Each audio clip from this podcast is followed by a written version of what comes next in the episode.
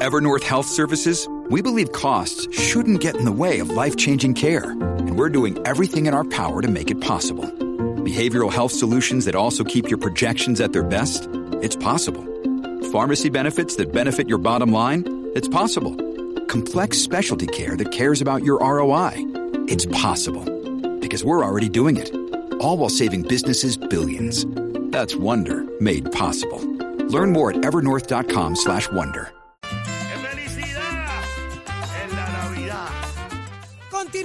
Z por Z93, 93.7 en San Juan, 93.3 en Ponce, 97.5 en Mayagüez. Todo Puerto Rico cubierto del mejor análisis, la buena información, esa que a usted le gusta. Óigame, porque usted merece saber hacia dónde nos llevan como país. Y ya está con nosotros en línea telefónica el representante Luis Raúl Torres. Muy buenos días, representante. Muy buenos días a ustedes, Nación Z, buenos días al público puertorriqueño. Espero que todos hayan tenido un día de acción de gracias, de bendiciones y que comience una Navidad de felicidad. Ahí está, gracias por eso, Luis Raúl. Eh, estamos todos a la expectativa, faltan solo horas para que finalice el mes de noviembre y con ello la expectativa de la finalización del, del contrato de Luma. ¿Esto es real o no es real? Mira, estamos a solo horas de que hoy la Autoridad de Alianza Público-Privada, convocada desde el 16 de este mes sin haberle dicho nada a nadie en Puerto Rico por Fermín Fontanes Gómez, eh, los miembros de esa junta directiva se reúnan esta tarde para eh, tomar la decisión de extender el contrato de 18 meses por un término eh, que será continuo hasta que se reestructure la deuda de la Autoridad de Energía Eléctrica y puedan eh, empujar el contrato de los 15 años, porque parece que Luma no quiso aceptar el de los 15 años como pretendía el gobernador en esta etapa, eh, y quieren extender ese contrato. Y para eso tienen que llevarlo a discusión hoy en la Junta de Gobierno de la Autoridad de Alianza Público-Privada. Asumo que también habrán convocado a la a la, a la Junta de Gobierno de la Autoridad de Energía Eléctrica y en la alianza público-privada hay dos representantes del interés público, una que representa a la Cámara de Representantes y uno que representa eh, el Senado de Puerto Rico a nombre de nuestro pueblo. Y esos dos representantes tienen derecho a voz y voto en esa discusión. Y si uno de ellos o ambos votan en contra de esa extensión, la ley es clara de que esa alianza público-privada o esa extensión... No, eso no, eso no es así, Luis Raúl. Así es. Eso no es así, eso no es así. Aquí Usted acaban de decir, pero- usted- aquí acaban Ah, de decir hace unos minutos atrás que eso no es así, que esto, en- Bueno, en la, la- extensión la- de ley- contrato no tienen que votar porque no es un contrato nuevo y que como no se va a enmendar es- nada, no es un contrato nuevo. Bueno, bueno, la convocatoria los está convocando para votar, para empezar la convocatoria de Fermín.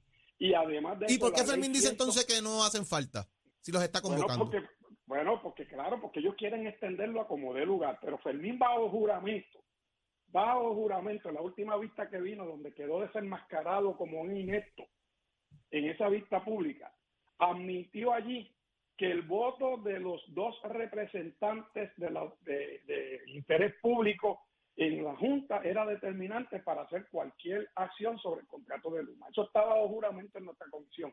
Más allá de eso, la ley 120, que es la que rige todos estos procesos, de, de la ley 120 eh, que se aprobó bajo la administración de Ricardo Rosselló, eh, establece claramente que cualquier gestión que se haga con el sistema eléctrico en Puerto Rico para manejo del mismo tiene que ser a través de una votación y que esa votación tiene que contar con el aval positivo de los dos miembros del interés público en esa junta.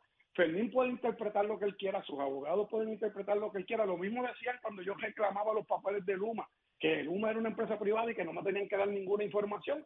Y los tribunales al final decidieron que me tenían que entregar todos los documentos después de un pleito de seis meses. Por eso es que los dos presidentes de Cámara y Senado esta mañana, eh, eh, digo, en el día de ayer, le enviaron al gobernador una carta pidiéndole que se reúnan con ellos para tratar de evitar un choque de constitucional por una interpretación que para efectos de los abogados de la Cámara y de, nues- y de nuestra es clara y, y está en blanco y negro en la ley. Si ellos insisten en hacerlo de esa manera, pues terminaremos en los tribunales. Representante, ¿usted sabe qué es lo que se va a llevar a votación ¿Y cuán sustantivo es esa modificación de lo que se va a llevar a votación No, más allá no. de, lo de la extensión del término? No, no, lo único que dice en el memorándum que nosotros tenemos es que no hacen falta los votos de, de los dos representantes de interés público que están convocando, que ellos pueden aprobarlo por mayoría de los miembros de la Junta. Eso es lo que dice el memo. Bueno, lo que Yo pasa es que depende de lo que vaya a ser sometido a Y- votación, parecería según la ley. Porque si va a ser solamente el término de tiempo, representante, no necesariamente, o sea, una extensión de contrato es una extensión de contrato, no es un contrato nuevo. Si se le van a poner garras, de acuerdo a lo que va, a lo que ha dicho el licenciado Eduardo Ferrer Ríos, que parece que va a haber cambios en la manera de fiscalizar ese contrato, ahí sí hay un cambio sustantivo Bueno, y, va- va- va- y la modificación es sustancial. Vamos al asunto, eh, ¿verdad? Medular. En primer lugar, como tú eres abogado, tú sabes, en ese contrato no establece que se iba a hacer ningún tipo de extensión. Así que no hay aprobado ahí por la Junta anterior eh, que aprobó esto eh, una, un- una autorización para extender el contrato. En ningún lugar dice eso. Dice que el contrato termina a los 18 meses. Termina. Si ellos quieren extenderlo, sería un contrato nuevo, no una extensión porque el contrato no lo es permite. ¿Eh? Y entonces, eso es interpretación. Tú tienes una interpretación como abogado y ellos tienen una interpretación como abogado, pero nuestros abogados tienen otra. ¿Y quién decide cuando hay eh, posiciones encontradas en el asunto? Los tribunales. Por eso es que vamos a ir a los tribunales. Ellos pueden explicar lo que quieran para darle vida artificial a Luma o para hacer lo que ellos quieran que lo hagan. Si van a hacer cambios al contrato y modificaciones, volvieron a negociar a espaldas del pueblo de Puerto Rico. ¿Qué pasa si no se entiende esto? Eh, ¿Qué pasa si no se entiende? ¿Comienza un proceso de litigación nuevo? ¿Qué va a pasar? Si no se extiende y el tribunal avalara nuestra postura, porque vuelvo y le digo, esto va a terminar en los tribunales, no hay otra. Una vez que los tribunales decidan, si deciden a favor de Luma, nosotros iremos hasta el Tribunal Supremo, eh, y si deciden a favor nuestro, ellos irán hasta el Tribunal Supremo. Una vez pase todo ese proceso, entonces nosotros estaremos en, en posición de decidir qué es lo que va a pasar. Si deciden a favor nuestro, el contrato es claro de que si se termina el contrato, tiene que haber un proceso de transición de Luma devolverlo el personal y todo lo que tiene a, bajo su administración a la Autoridad de Energía Eléctrica, a la Junta de Gobierno, a la gerencia de la autoridad, y de allí seguirá manejándose el sistema de transmisión y distribución en lo que el gobierno determina con una política pública, la que existe hoy o una nueva que quiera hacer, de si se va a manejar con una nueva alianza público-privada o se va a, a manejar con un nuevo ente eh, de servicio público. Representante, le voy a dejar un término por ahí que sé que lo va a escuchar mucho en estos últimos días y que estoy seguro que ya se lo ha estudiado o sus abogados se lo deben haber dicho. Se llama la tácita reconducción en los contratos. Ahora en español. Bueno, perfecto, explícaselo al pueblo en español. Ahora en español. porque tú eres el abogado. Tácita. Yo- yo le Tácita digo aquí- reconducción. yo- sí, yo les digo a ustedes lo, lo siguiente. El contrato de Luma, como está, nos ha costado 285 millones de dólares en un año y medio. Y estamos hablando de que era una compañía en quiebra. Eso sin contar los millones que se ha llevado Luma con las subcontrataciones de sus empresas afiliadas. Si le- logran llegar al contrato de los 15 años, ese contrato nos va a costar 795 millones más. No nos salvamos de los tribunales, Luis Raúl. Ni de un lado ni de otro, como quiera, vamos para el tribunal. Aquí el derecho rogado Bueno. no de salvar esto. Definitivamente, porque si, si el gobernador insiste en que el voto de los dos representantes del interés público en esa junta no es necesario y que él pueda hacer lo que él quiera, después que dijo que iba a proteger al pueblo de Puerto Rico, a los trabajadores, que no iban a haber aumento en el servicio del costo de energía eléctrica, que ya esta era una compañía de prestigio mundial, internacional, y, y- y lo que nosotros hemos visto a través de nuestra investigación, de todos los documentos que hemos examinado de la ejecución de Luma, es ineficiencia. Y ustedes van a pedir en lo que el tribunal decide, representante. Bueno, eso, es- eso se lo debo a los presidentes de los cuerpos, que son los que van a... Si el gobernador le diera esa reunión hoy y paraliza el proceso, porque eso está convocado ya para esta tarde a las 3 o 4 de la tarde, si, si el gobernador decide paralizarlo y escuchar a los presidentes de los cuerpos, ellos sabrán lo que van a hablar con el gobernador y, y lo que allí se pueda decidir. Ahí está. Bueno, pues representante Luis Raúl Torres, muchísimas gracias por estar con nosotros acá en Nación Puerto. Rico y sigamos celebrando la Navidad. Ahí está. Un amén. Seguimos con más. Llévatela, chero. Este segmento es traído a ustedes por Caguas Expressway, donde menos le cuesta un Ford. Damos paso al segmento del análisis del día y como todos los lunes está con nosotros en la vía telefónica el expresidente del Senado y exsecretario de Estado, Kenneth Davidson McClintock y Hernández. Buenos días, Kenneth. Muy buenos días a ti y a toda la audiencia. Está con nosotros también el senador y profesor Rafael Bernabe del Movimiento Victoria Ciudadana. Buenos días, senador. Bueno, buenos días a ti, a, a Kenneth y a todas las personas que nos escuchan. Compañeros, eh, hay un tema que aquí ha sido reiterado en diferentes instancias y trasciende un titular en estos pasados días que un poco, ¿verdad?, ante las festividades y demás, eh, queda un poco por debajo del radar, pero me parece que tiene mucho que ver con lo que está pasando aquí en el sistema de salud eh, y muchos otros asuntos también que tienen que ver con los servicios esenciales eh, que Puerto Rico se merece. Y es que, eh, de acuerdo al titular del periódico Noticel, aseguradoras imputaron fraude a médicos sin tener ninguna evidencia, según sostiene el Tribunal Supremo en un caso eh, que se llevó a cabo por dos grupos médicos eh, con los recursos necesarios para llevar a las aseguradoras al tribunal porque se les habían removido los privilegios o beneficios de eh, estos dos aseguradoras para propósitos de lo que el médico puede cobrar, aludiendo a que simplemente habían cometido fraude sin poderlo sustentar. ¿Cuánto esto pasa diariamente y cuán difícil pudiera ser para nuestra clase médica que los continuamos perdiendo? Kenneth, comienzo contigo.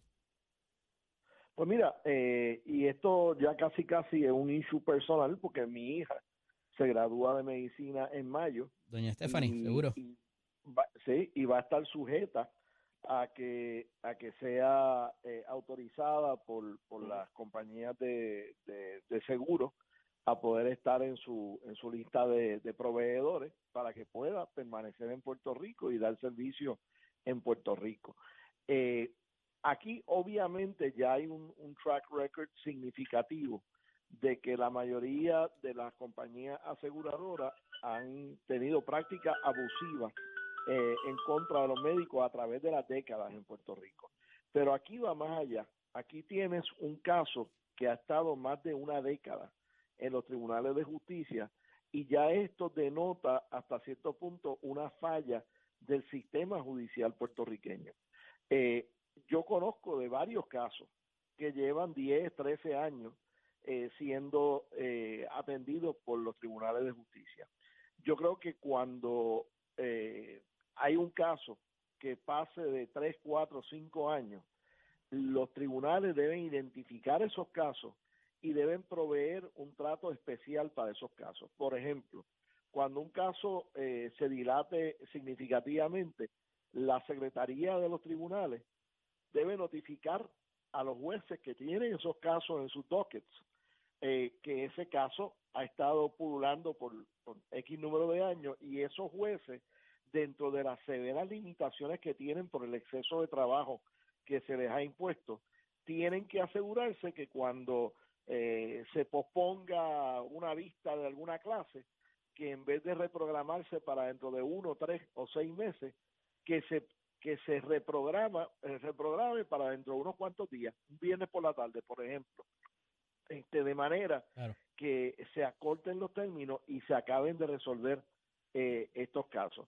Y el, el tribunal que en última instancia, que no es el Tribunal Supremo, será nuevamente cuando regrese al Tribunal de Primera Instancia para ya eh, eh, proveer la resolución final, que sean severos con, con las partes que han atrasado los casos y con las partes que han sido eh, negligentes en, en, en Senador. las cosas. Senador, esto tiene muchos ribetes y, y verdaderamente eh, Kenneth trae uno muy importante, ¿verdad? Que no, no, no necesariamente uno ve de, de- de primera, de primera mano, pero aquí nos jugamos, como dije, los servicios esenciales.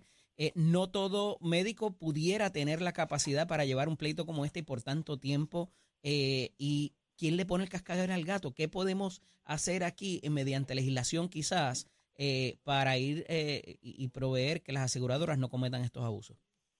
Sí, mira, tres cosas rápidas. Primero que nada, eh, estoy de acuerdo con lo que señala el compañero. Cuando yo voy al colegio de abogados siempre me impresiona una Hay una obra de arte allí muy grande que tiene un lema que dice la justicia tardía no es justicia.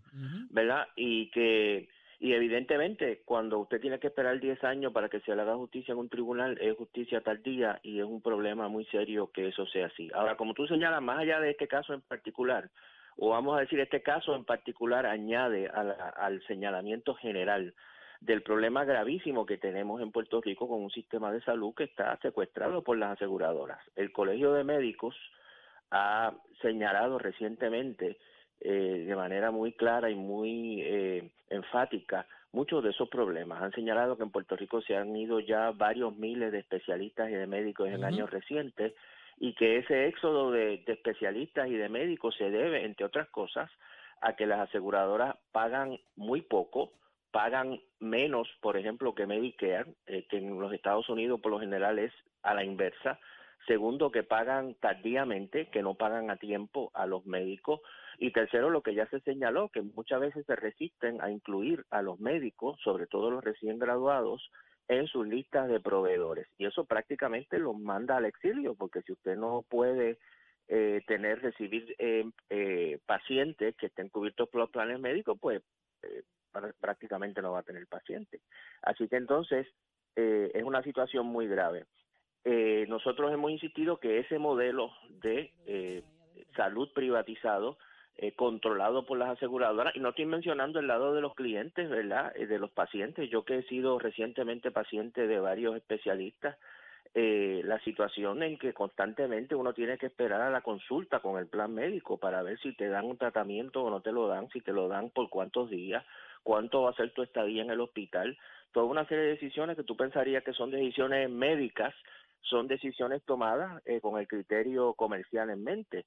eh, y que es verdaderamente terrible. Como me decía un compañero el otro día, cuando tú vas a, un- a una oficina médica ahora, la primera pregunta que te hacen no es cómo te sientes, la primera pregunta que te hacen es qué plan médico usted tiene, ¿verdad? Este, esa es la primera pregunta. Eh, nosotros, yo particularmente y muchos compañeros hemos propuesto para Puerto Rico desde hace muchísimo tiempo una, una concepción como la que presenta, por ejemplo, el senador Bernie Sanders en Estados Unidos, que es el concepto de un sistema de Universal. pagador único, un seguro universal de pagador único que existe en diversos países que podemos ver cuál es el mejor modelo que le conviene a Puerto Rico y Sí. adaptarla a nuestra realidad. Recientemente se aprobó legislación eh, que nosotros sometimos un proyecto, el, el senador Juan Zaragoza, presidente de la Comisión de Hacienda, sometió un proyecto bastante parecido y logramos combinar ambas medidas. Esa medida lo que hace es tratar de hacer realidad lo que un comité sectorial que creó la misma legislatura, que están representados todos los sectores que están relacionados con la salud, eh, propuso hace mucho tiempo, que es que el próximo paso para hacer posible ese ese plan de seguro de salud universal, que no es otra cosa que extender el concepto de Medicare, a todo el mundo. claro. En Estados Unidos lo llaman Medicare for All. ¿verdad? Medicare para todo el mundo.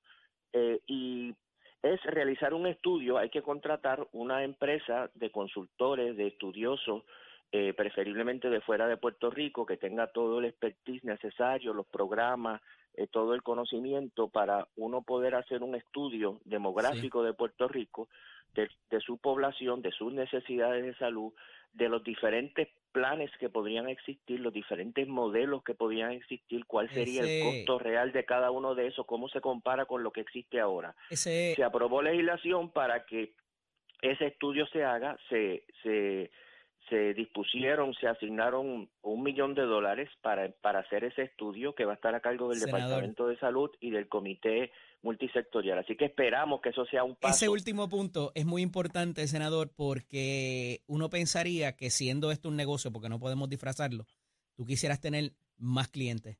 Y parecería que con estas movidas de los de los aseguradoras, al contrario, lo que quieren es limitar la cantidad de, eh, de personas. Y es donde está eh, eh, un poco montado el asunto de Medicare. Mientras más lo extendamos y mientras más pacientes haya, mientras más clientes haya, mejor les va a ir, ¿verdad? Y más barato les va a salir. Pero, de nuevo, cosas, cosas que uno no entiende. Me traiciona el tiempo, agradecido de que hayan podido estar con nosotros en la mañana de hoy. Hablaremos prontamente. Un abrazo. Muchas gracias. Bueno. Un abrazo. Saludos. Ponte al día.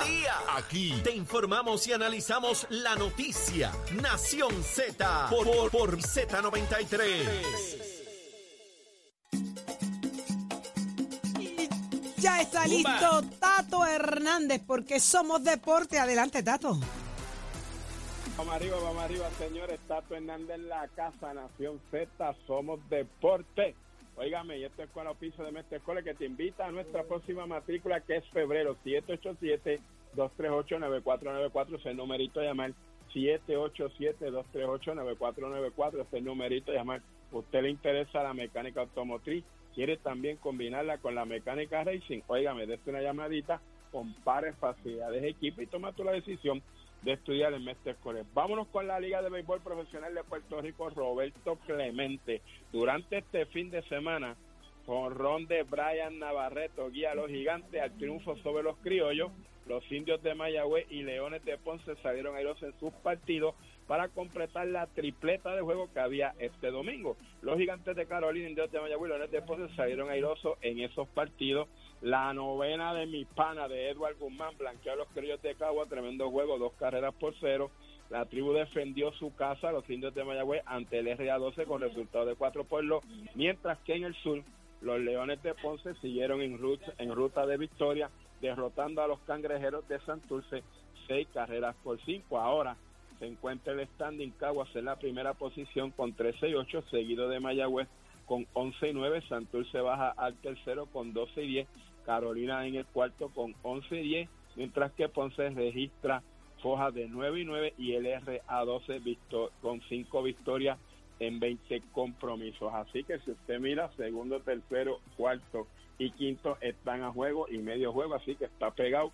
Esta temporada lo que presenta ha sido duelo de lanzadores, muchos juegos en cero, muchos juegos sacados 1 a 0, 2 a 0, así que vamos a ver lo que falta. Esto como quien dice, está empezando y usted se entera aquí en Nación Z.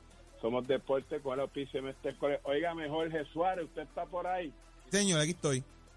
Tengo una nota discordante de dos amigos suyos y lo Sí. voy a decir. Ya, ya me Uno dijeron quién fue el que le tiró la foto a Messi. Sí, uno se llama Sammy la Flecha y el otro Julito la Cabra. ¿Sabe qué? Me acaban de hacer llegar una foto en el party de Halloween. No le dijeron nada a sus respectivas esposas. Se disfrazaron de monja y no llegaron a la casa. Llegaron tarde y las condiciones en que se encontraban son impublicables. Así que saludito a las dos y pórtense bien que se están portando mal. Después le voy a hacer llegar la foto. Por favor. esas, esas dos joyas, mijo. Y al Julito, esas dos joyitas del Caribe de Macao. Ya tú Tato sabes. Hernández, Nación Z, somos deporte, que tengan buen día, gente, cuídense, achero, give it up, my friend. Buenos días, Puerto Rico. Soy Emanuel Pacheco Rivera con la información sobre el tránsito. Ya se formó el tapón en la mayoría de las vías principales de la zona metropolitana, como la autopista José de Diego entre Vega Alta y Dorado y desde Toa Baja hasta el área de Atorrey en la salida hacia el Expreso Las Américas. Igualmente la carretera número 2 en el cruce de la Virgencita y en Candelaria en Toa Baja y más adelante entre Santa Rosa y Caparra.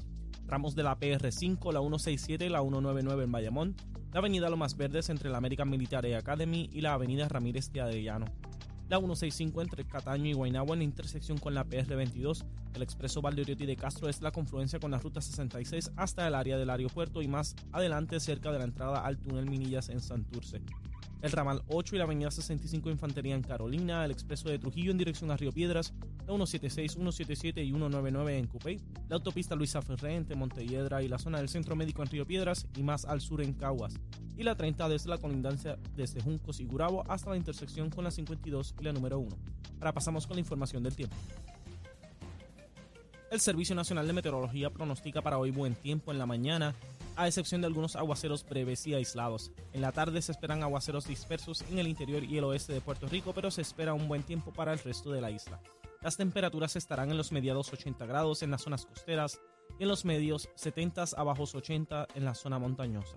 Los vientos soplarán del este de 15 millas por hora. En el mar, una marejada del noreste de largo periodo afectará a la región desde esta noche y hasta por lo menos el miércoles y por consecuencia el oleaje será de 7 pies a través de las aguas del Atlántico, por lo que se estableció una advertencia para los operadores de embarcaciones pequeñas a partir de las 8 de esta noche. Esta misma marejada provocará olas rompientes peligrosas produciendo fuertes corrientes marinas por toda la costa norte de Puerto Rico y la región de Vieques y Culebra. Hasta aquí el tiempo, les informó Manuel Pacheco Rivera. Les espero en mi próxima intervención en Nación Z, que usted sintonice a través de la aplicación La Música, nuestro Facebook Live y por la emisora nacional de la salsa Z93. Próximo. No te despegues de Nación Z. Próximo. Lo próximo es el licenciado Leo Aldrich con el análisis más completo y llega por ahí Irán Torres Montalvo, el nuevo secretario del DACO y tremendo tostón.